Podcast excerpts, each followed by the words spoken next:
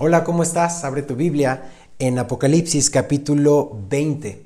Continuamos nuestro estudio verso a verso en la revelación de Jesucristo en el Apocalipsis y ya nos encontramos en el verso 11 del capítulo 20 Qué manera tan definitiva de comenzar el año siendo expuestos a su palabra y dejando que su palabra nos alumbre, nos muestre nuestra condición y ver cuánto tú y yo necesitamos al Señor. Vamos a leer los versos 11 y 12 y oramos. Dice la palabra del Señor. Y vi un gran trono blanco y al que estaba sentado en él, de delante del cual huyeron la tierra y el cielo, y ningún lugar se encontró para ellos y vi a los muertos, grandes y pequeños, de pie ante Dios. Y los libros fueron abiertos, y otro libro fue abierto, el cual es el libro de la vida. Y fueron juzgados los muertos por las cosas que estaban escritas en los libros, según sus obras. Vamos a orar. Padre, hoy estamos ante esta porción eterna. Los que hemos confiado en ti sabemos que nos ha salvado de la paga del pecado que es la muerte eterna. Y tenemos desde hoy vida espiritual, vida eterna por medio de ti.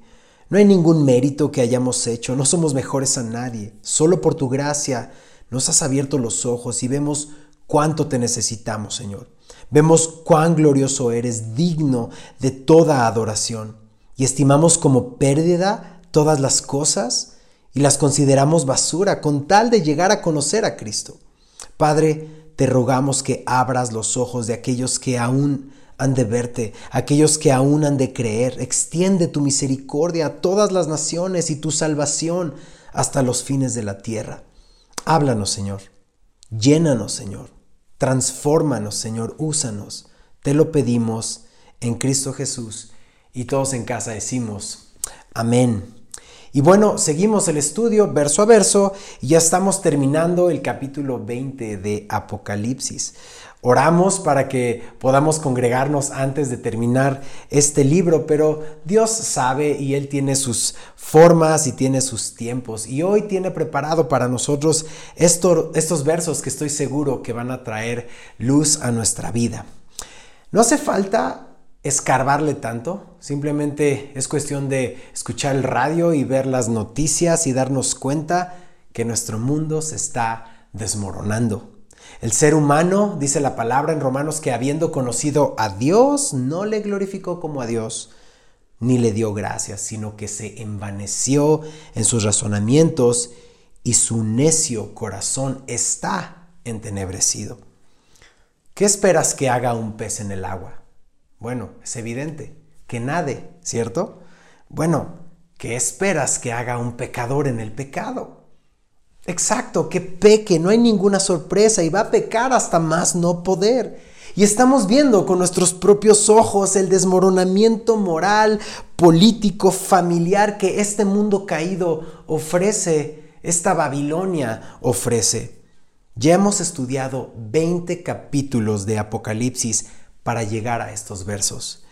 Y entendemos que a Dios no lo tomas por sorpresa, que en su soberano plan, Él hoy sigue extendiendo su misericordia sobre esta tierra para que más y más sean salvos.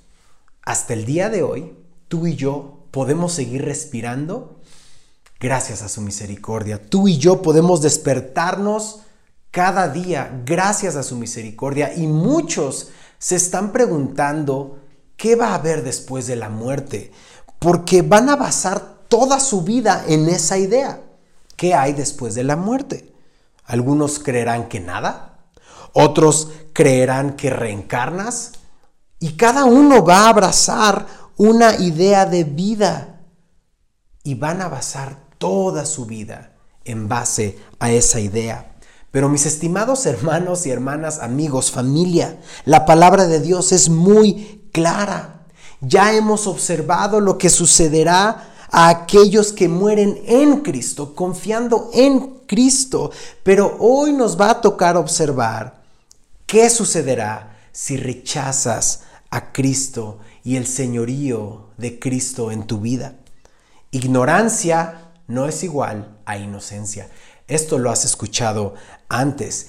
Y de ninguna manera es una amenaza de parte de Dios. Dios no obliga a nadie. Al contrario, es amor del bueno. Dios no quiere que nadie se pierda. Él quiere que todos procedan al arrepentimiento. Así que si estás tomando nota y tienes tu cuaderno listo, vamos a entrar en contexto. Recuerda que es Jesús el que divide el Apocalipsis en tres partes. El capítulo 1, las cosas que has visto. Juan ve a Jesús glorificado. Número 2, capítulos 2 y 3. Ahí están las siete cartas a las siete iglesias de Asia Menor, las cosas que son. Es decir, estas cartas que estudiamos representan la historia de la iglesia. Esa es la etapa que estamos viviendo el día de hoy. Y la tercera parte es desde los capítulos 4 hasta el final, hasta el 22. Son las cosas que han de ser después de estas. En griego la palabra que se, se utiliza es metatauta, después de la iglesia. Esta tercera parte está dividida a su vez en capítulos 4 y 5, donde vemos a la iglesia adorando en el cielo. Y después viene capítulo 6 hasta el 19, la gran tribulación. Y hemos estudiado y observamos y creemos que la iglesia no estará en este periodo.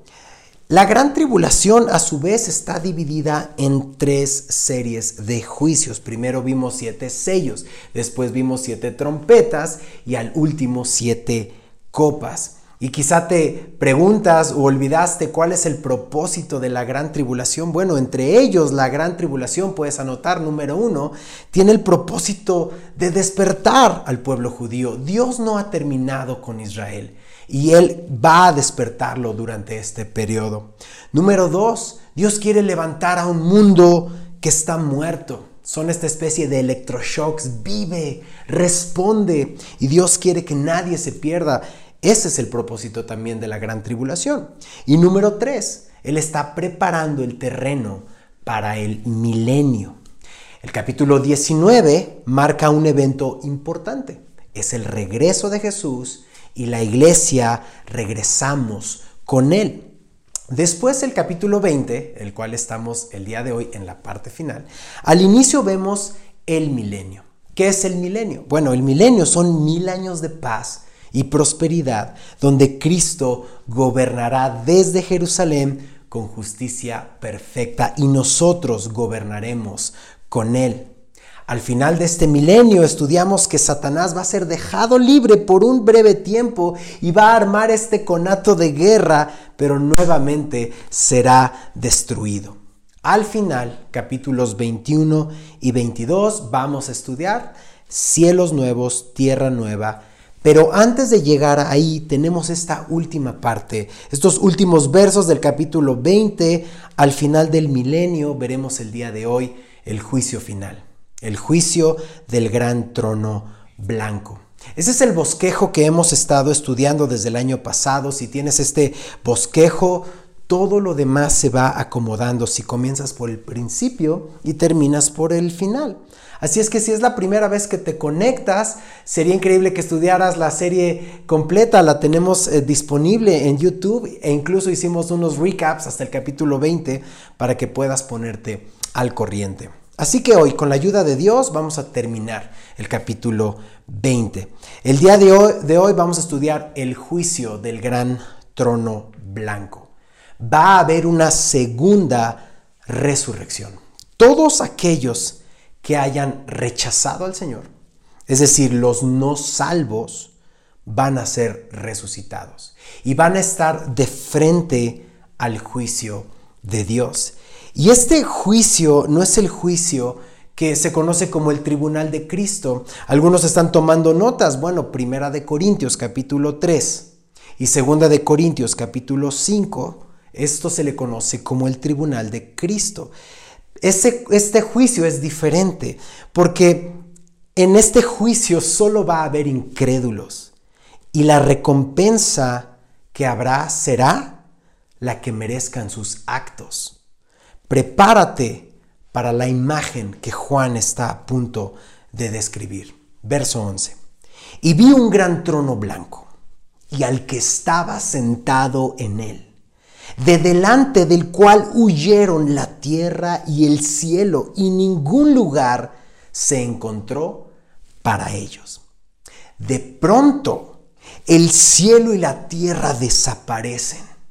¿Y qué queda? Nada. O algo. Solo el trono. Y Juan pone sus ojos en el trono y el que está sentado en el trono. Nunca se ha salido la historia de las manos del Señor. Siempre ha estado juzgando con justicia, siempre ha estado reinando. Él está en control de todo. Está sentado en el trono. El cielo, la tierra huyen. Este famoso dicho de trágame tierra ya no aplica, ya no es válido, ya no hay lugar para esconderse de aquel a quien tenemos que dar cuentas. ¿Y quiénes son? Verso 12. Vi a los muertos, grandes y pequeños, de pie ante Dios. Y los libros fueron abiertos. Y otro libro fue abierto, el cual es el libro de la vida. Y fueron juzgados los muertos por las cosas que estaban escritas en los libros, subraya, según sus obras. ¿Te imaginas esta escena? Vio a los muertos, grandes y pequeños de todas las edades, de pie ante Dios. Y hay principios que debemos entender. La edad de una persona no salva. El tiempo no borra el pasado ni el pecado. La salvación le pertenece al Señor. Y la sangre de Cristo es la que limpia de todo pecado. Recientemente una película eh, eh, quiere intentar mostrar una visión de la vida después de la muerte, la luz al final del túnel. Y es interesante cómo el hombre quiere prolongar sus días y hace todo lo posible por no dejar esta tierra. Pero sabes, el verso 12 es el cumplimiento de Hebreos capítulo 4. Acompáñame a Hebreos capítulo 4 en el verso 13. Dice así, y no hay cosa creada que no sea manifiesta en su presencia. Antes bien, todas las cosas están desnudas y abiertas a los ojos de aquel a quien tenemos que dar cuenta. Subraya esa última frase. ¿Hay vida después de la muerte? Sí, sí la hay. Y aquí vemos que los muertos incrédulos también han sido resucitados. El gran problema es que no vivirán con Dios. No han sido resucitados para salvación. Aquí dice grandes y pequeños y están de pie ante Dios. ¿Y quién está juzgando? Bueno, vámonos a Juan. Al capítulo 5 de Juan el verso 21, mira lo que dice. Porque como el Padre levanta a los muertos y les da vida, así también el Hijo a los que quiere da vida. Jesucristo está hablando aquí, verso 22. Porque el Padre a nadie juzga, sino que todo el juicio dio al Hijo, para que todos honren al Hijo como honran al Padre. El que no honra al Hijo, no honra al Padre que le envió. De cierto, de cierto os digo, el que oye mi palabra y cree al que me envió, tiene vida eterna. Y no vendrá a condenación, mas ha pasado de muerte a vida. De cierto, de cierto os digo, viene la hora y ahora es cuando los muertos oirán la voz del Hijo de Dios y los que la oyeren vivirán. Porque como el Padre tiene vida en sí mismo, Así también ha dado al Hijo el tener vida en sí mismo. Y también le dio autoridad de hacer juicio, por cuanto es el Hijo del Hombre. No os maravilléis de esto, porque vendrá hora cuando todos los que están en los sepulcros oirán su voz. Y los que hicieron lo bueno, entiéndase creer, saldrán a resurrección de vida. Mas los que hicieron lo malo, entiéndase, no creer, a resurrección de condenación. Qué tremenda porción. Jesús está hablando. Jesús nos acaba de decir acerca del juicio y del final de aquellos que creen y aquellos que rehusan creer en el Hijo. Escucha a Jesús. Escucha a Jesús y vive. Cree en Jesús y vive. Abre tu corazón al Señor y vive. Quien está sentado es Jesús juzgando al mundo con justicia. El Hijo del Hombre sentado en el trono de su gloria, ya no como abogado, sino como juez. Y un juez justo. Estos rechazaron voluntariamente a Jesús, rechazaron su amor, rechazaron su gracia derramada en la cruz para salvación. Y muchos debaten y se quieren salir por la tangente, con preguntas como, ¿y los que viven en islas remotas? ¿Y, donde están eh, y no pueden escuchar? ¿Y los aztecas y los incas? Créeme, ya hemos abordado estos temas. No pondremos en el banquillo de los acusados a Dios. La pregunta aquí es, ¿tú qué has hecho con Jesús? ¿Qué hemos hecho con Jesucristo? Porque aquí se está por juzgar a los muertos que rechazaron al Cordero. Ignorancia no es inocencia. Tuvimos capítulos y capítulos y capítulos de oportunidad y de misericordia y de gracia para que un mundo reaccionara. ¿Y qué hicieron? La escritura lo dice, blasfemaron a Dios y no se arrepintieron. Ahora se van a enfrentar a quien blasfemaron. Y este no es un videojuego, aquí no hay restart. Ahora serán juzgados según sus obras. Ahora regresemos al verso 12. El verso 12 dice que los libros fueron abiertos y otro libro fue abierto, el cual es el libro de la vida. Y fueron juzgados los muertos por las cosas que estaban escritas en los libros, subraya, según sus obras. Jesús va a juzgar a los no creyentes de acuerdo a lo que está escrito en su lifebook, en todas las obras que hicieron.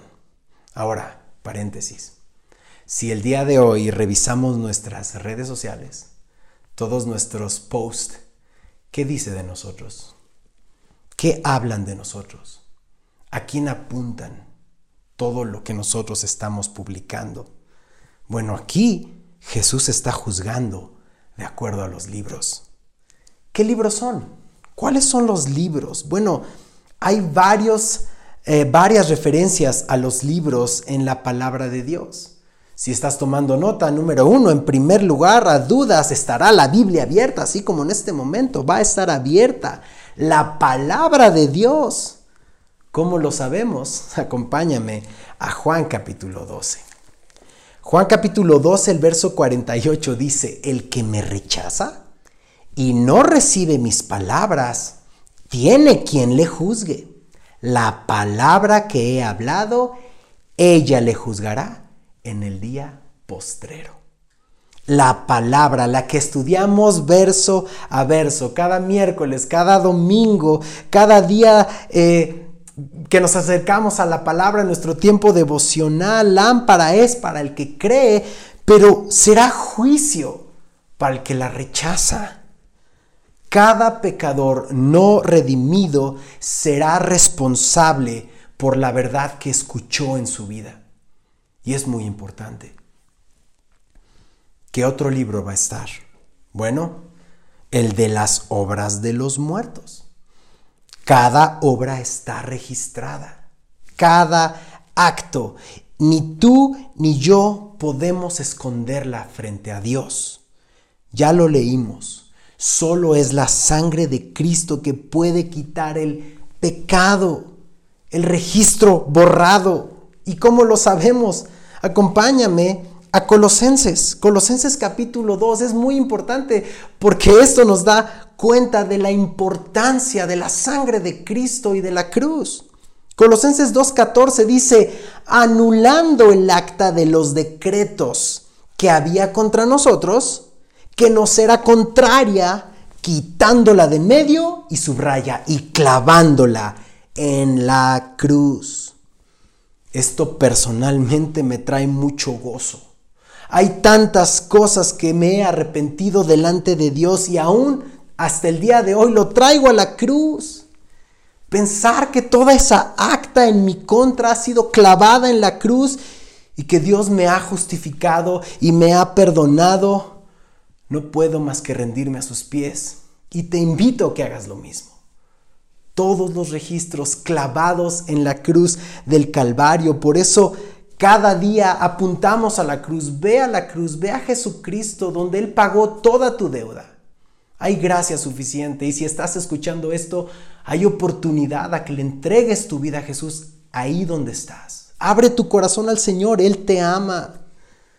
Ve la cruz. ¿Qué hace Dios clavado en una cruz? Es ilógico, ¿no? No tiene sentido. Pero cuando te acercas lo suficiente en silencio y ves correr la sangre y escuchas las palabras de victoria, consumado es, pagado por completo, no hay otra obra que hacer, entonces podemos acercarnos al Señor y disfrutar de su salvación. Abrir nuestro corazón por la gracia que nos, has, nos ha sido dada y no tenemos que estar de pie frente a Dios con los libros abiertos, sabiendo el veredicto. En la cruz, Dios juzgó el pecado del mundo en su Hijo. Y si no recibes ese regalo, el justo juicio será directo en tus obras. Aquí vemos que las obras están escritas, buenas y malas. Y muchas son los que tienen idea de que sus obras buenas, muchas personas, de que sus obras buenas van a sobrepasar a las malas como una especie de equilibrio y por tanto ellos van a alcanzar la salvación. Sí, ¿con quién se están comparando? ¿Con el peor de los criminales? Nos tenemos que comparar con Cristo. Si nos vamos a comparar con alguien, si vamos a comparar nuestras obras con alguien, nos tenemos que comparar con Cristo. ¿Por qué? Porque no hay obediencia que acepte Dios más que la de Jesús. Y eso lo vemos en Mateo capítulo 17, en el verso 5. Mientras él aún hablaba, una nube de luz los cubrió. Y aquí una voz desde la nube que decía, subraya, este es mi Hijo amado, en quien tengo complacencia, a él oíd. El único que complace a Dios Padre es Jesús. Y si tú vives en Él, si tú vives en Jesús y Él en ti, entonces tu vida va a ser olor grato a Dios Padre. No depende de tus obras para ganarte nada. Tu vida es una respuesta de amor por tanto amor derramado por ti. Acompáñame a Efesios. Efesios capítulo 2. El verso 8 dice, porque por gracia sois salvos, por medio de la fe. Y esto no de vosotros, pues es don de Dios, no por obras, para que nadie se gloríe. Así que no es por obras, sino para obras. Obedecemos por respuesta al amor, porque tenemos una relación con el Señor, no para tener una relación con Dios. Y los libros revelarán las obras y no será por obras que se alcance la salvación en el juicio del gran trono blanco. No solo son las obras juzgadas, sino también, mira lo que dice Mateo capítulo 12. Aparte de las obras hay otro libro. Mateo 12 habla de un libro donde están todas las palabras ociosas. Mateo 12:36 dice, mas yo os digo, que de toda palabra ociosa que hablen los hombres, de ella darán cuenta en el día del juicio. Cada pensamiento, cada palabra, cada tweet, cada post, nada se escapará. Pero tranquilos, si has creído, el libro de las palabras ociosas está clavado en la cruz. No lo tomes como un permiso para entonces pecar y hacer lo que quieras y hablar ociosamente, sino responde al amor, llénate de la palabra de Dios y habla la palabra de Dios. Así que regresemos a Apocalipsis 20, al verso 12. Dice, estamos viendo los libros que están en ese momento, en ese juicio abierto, y dice, y otro libro fue abierto, el cual es el libro de la vida. Lo importante es estar en ese libro, estar en el libro de la vida, porque si tu nombre no está en el libro de la vida, pues bueno, se tiene que buscar en el libro de la ley, si cumpliste la ley o no. Y, la, y el texto dice que fueron juzgados los muertos por las cosas que estaban escritas en los libros según sus obras.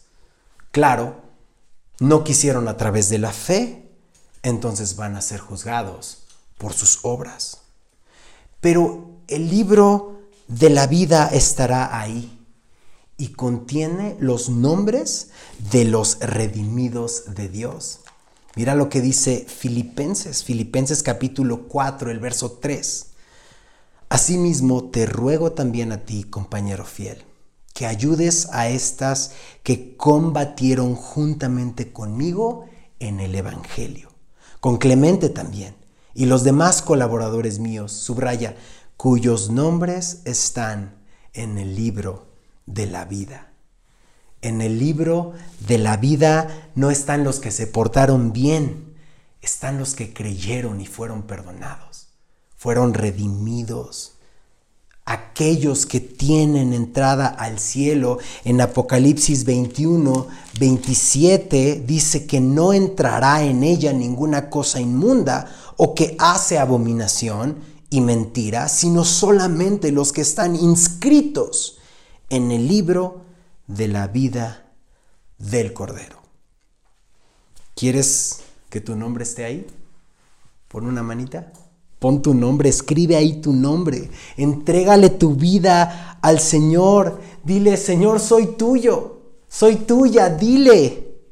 Porque el libro de la vida del Cordero es un libro de regocijo, es un libro de gozo, de sabernos amados, que no se trata de nosotros ni nuestras obras, sino se trata de la gloria de Dios. Todo lo que ves se va a terminar, absolutamente todo. Pon tus ojos en lo eterno. Mira lo que dice Lucas capítulo 10. En Lucas capítulo 10 Jesús lo dice en el verso 19. He aquí, os doy potestad de hollar serpientes y escorpiones y sobre toda fuerza del enemigo, y nada os dañará. Pero no os regocijéis de que los espíritus se os sujetan, sino regocijaos de que vuestros nombres estén escritos en los cielos. Así que ese es nuestro gozo. Entrégale tu vida al Señor. Hay gracia suficiente. Hay gracia suficiente para ti. Y vamos a regresar al capítulo 20 en Apocalipsis. Ahora vamos al verso 13. Y dice, y el mar entregó los muertos que había en él. Y la muerte y el Hades entregaron los muertos que había en ellos. Y fueron juzgados cada uno, otra vez, según sus obras. Dice el verso que el mar y la muerte y el Hades entregaron a sus muertos. Y, no hay mucha claridad. ¿Cuál sería la diferencia? Bueno, con certeza no lo sabemos, pero sabemos con certeza que hasta el del mar van a salir.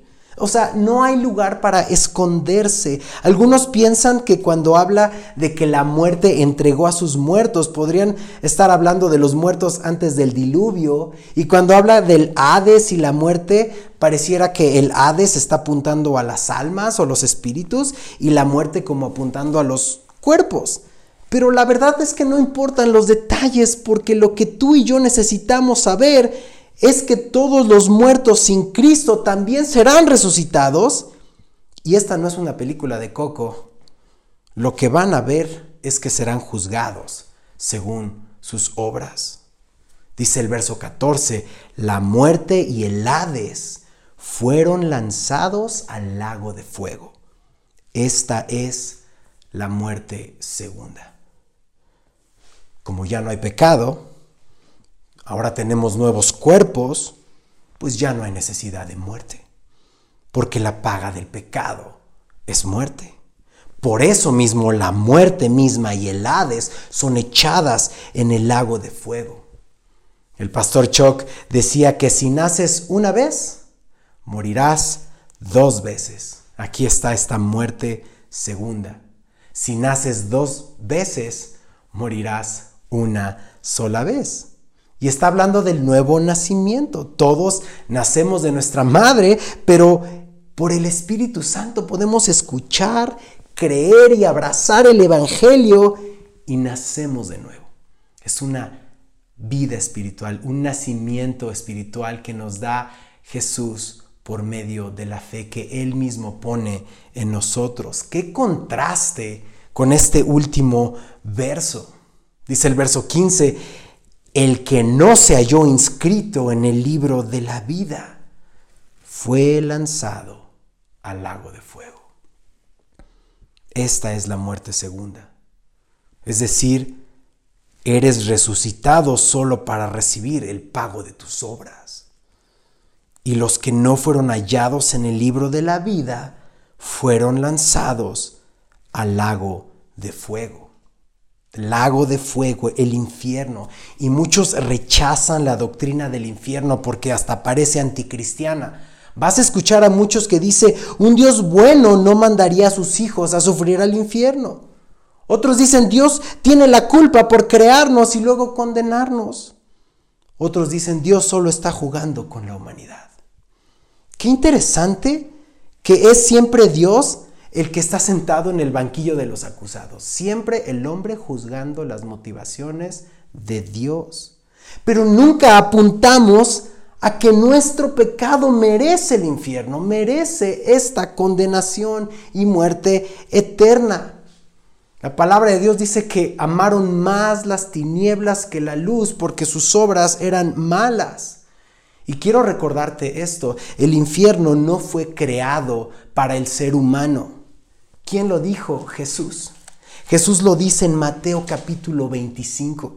El verso 41 dice, entonces dirá también a los de la izquierda, apartaos de mí, malditos, al fuego eterno preparado para el diablo y sus ángeles.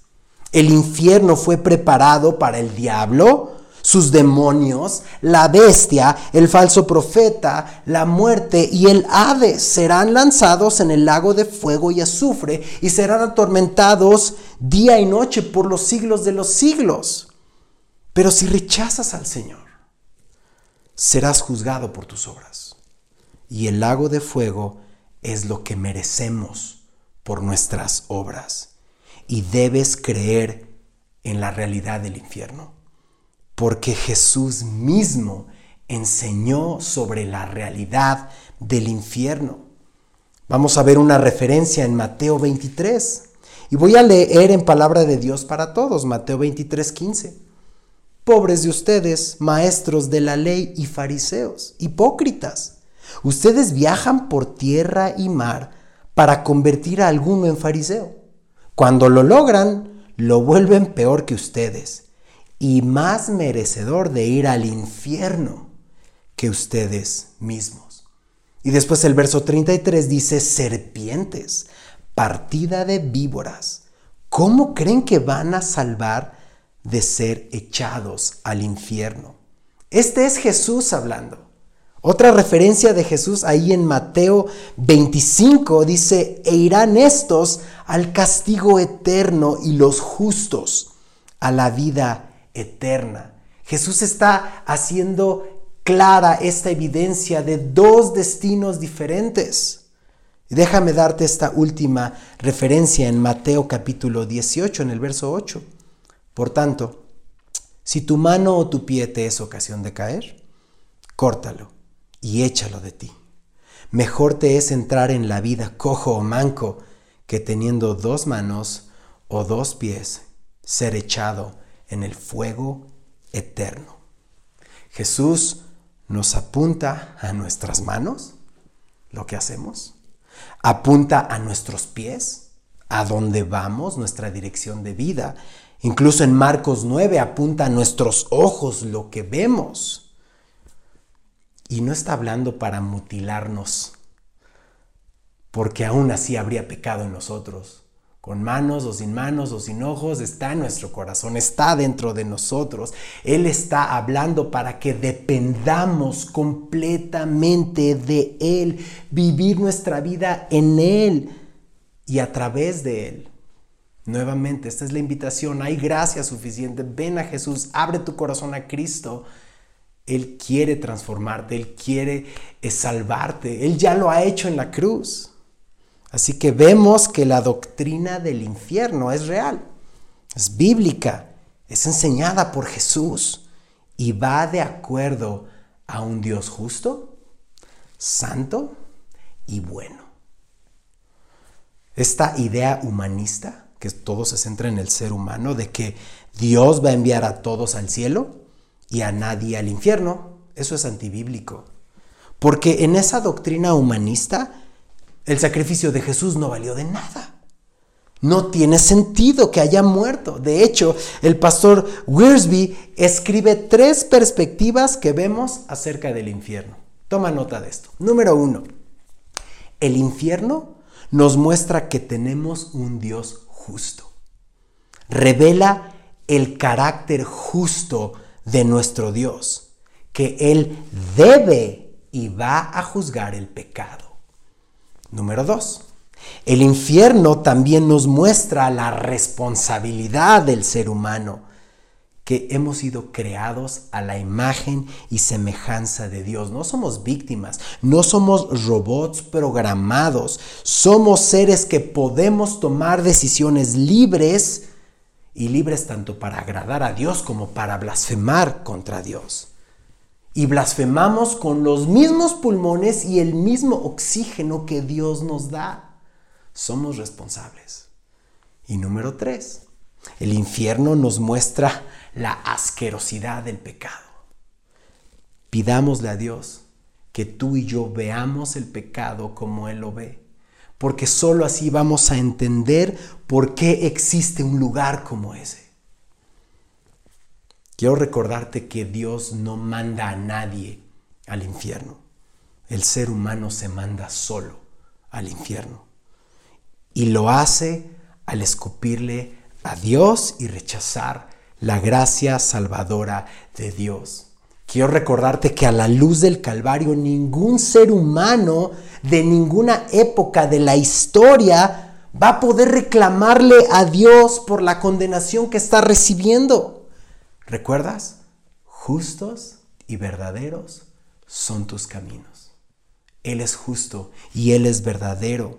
Y Dios ha provisto de un escape de este espantoso lugar pacientemente nos ha esperado para que los pecadores vengamos a Él con lazos de amor, nos traiga el arrepentimiento, no obliga a nadie y Dios no va a bajar sus estándares, no va a bajar sus requisitos. Él ha ordenado esto. La salvación es únicamente por la fe en su Hijo Jesucristo. No hay otro camino al Padre. Jesús es el camino es la verdad y es la vida. Por eso el juicio del gran trono blanco no va a ser como los juicios humanos. Este juicio va a haber un juez, pero no va a haber un jurado. En este juicio va a haber un fiscal, pero no va a haber una defensa. En este juicio va a haber sentencia y no va a haber apelación. Nadie se va a poder defender. Este es el juicio final y no hay película que se le compare a la escena real de tristeza de estar perdido eternamente. Por eso antes de que se nos presente el capítulo 21 y 22, los cielos nuevos, la tierra nueva, tiene que tratar con el pecado. Por eso este juicio debe suceder antes del capítulo 21 y capítulo 22. ¿Cuáles son las buenas noticias? Las buenas noticias es que puedes escapar de este juicio.